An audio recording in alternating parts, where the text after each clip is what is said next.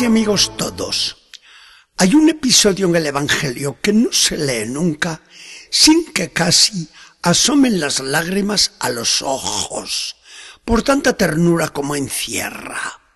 Es el de aquella pobrecita mujer pagana a la que Jesús no le quiso hacer ningún caso. Tenía la pobre una hija enferma y quería todo trance curarla. Y qué suerte, ese gran profeta de los judíos, pasando la frontera de Israel, venía ahora hasta su tierra de Tiro y de Sidón. Sin miedos ni complejos, se echa a correr detrás de Jesús gritando, Señor, compadécete de mí. Jesús ni vuelve la cabeza para mirar, pero ella, más atrevida cada vez. Señor, mira que mi hija se ve atormentada cruelmente por un demonio. La cosa era seria. El demonio no salía de alguien sin más ni más. El mismo Jesús había dicho que sólo uno más fuerte que el demonio es capaz de mandarle y de someterlo. Por otra parte, si el tal demonio era una terrible enfermedad, nadie podría curarla, sino uno que tuviera poder sobre ella.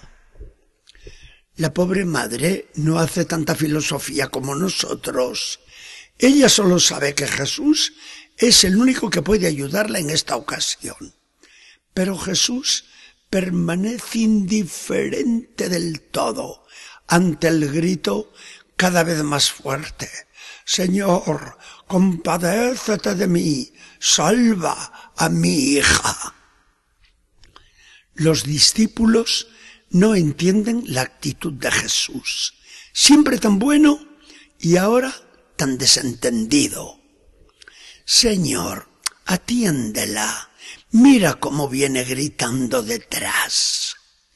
Pero Jesús no cede aunque se le ve preocupado ante la voz angustiada de la mujer, y les responde, es que no he sido enviado sino a las ovejas que se han perdido en Israel.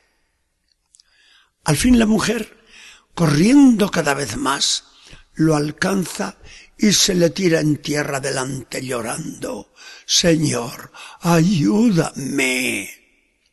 A Jesús se le parte el alma, pero quiere permanecer fiel y por eso dice, mira mujer, no está bien tomar el pan de los hijos y echárselo a los perros.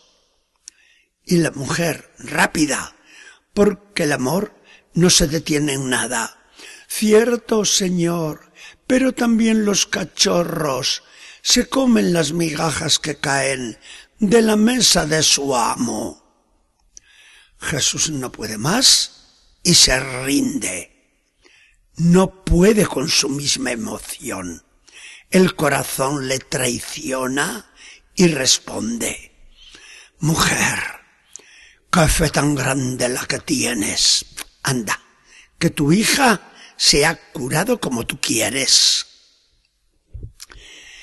Bien, ahora viene nuestro comentario.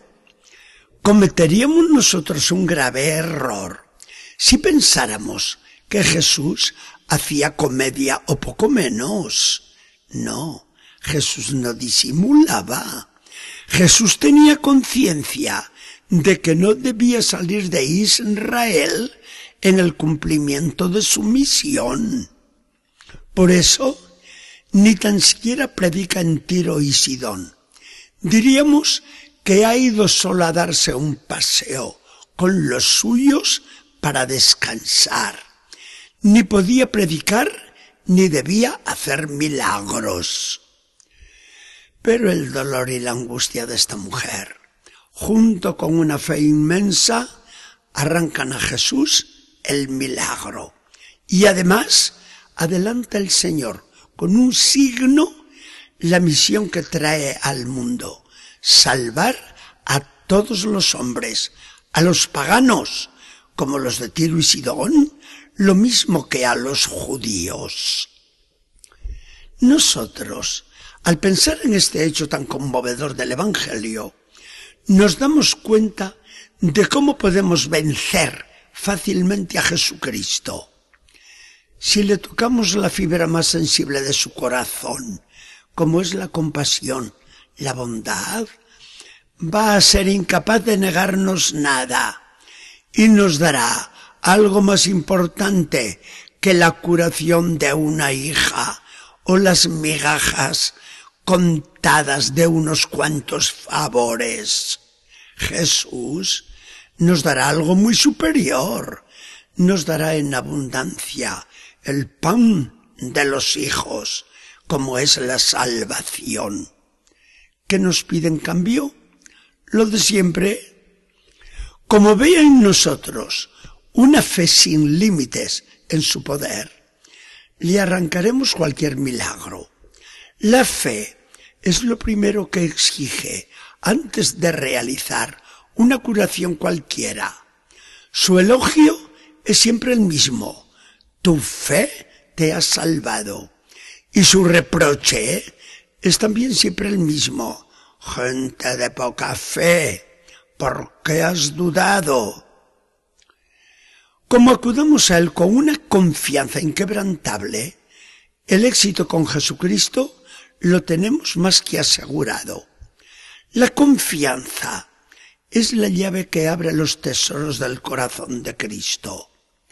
Así lo ha expresado la bella y clásica jaculatoria. Sagrado corazón de Jesús, en ti confío. Y además, como nos presentemos ante Él con una humildad tan encantadora como la de esta pobre mujer, que acepta ser llamada una perrita debajo de la mesa. Jesucristo no resiste. Se hace todo nuestro. Y es que la humildad consigue que Dios se abaje hasta nuestra pequeñez. Cuanto más se quiere subir el hombre, más se aleja hacia arriba Dios.